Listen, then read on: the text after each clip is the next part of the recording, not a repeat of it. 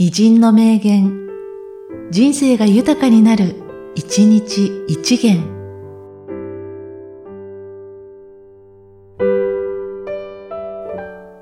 12月17日、勅使河原宗風。花は、生けたら花でなくなるのだ。生けたら、花は人になるのだ。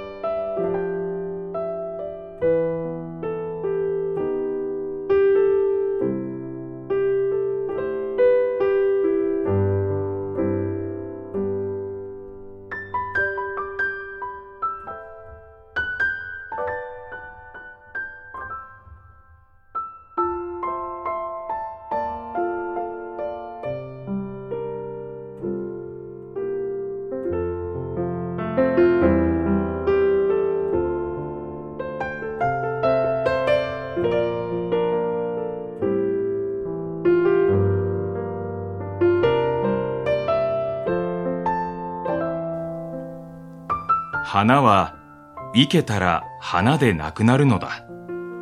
生けたら花は人になるのだ。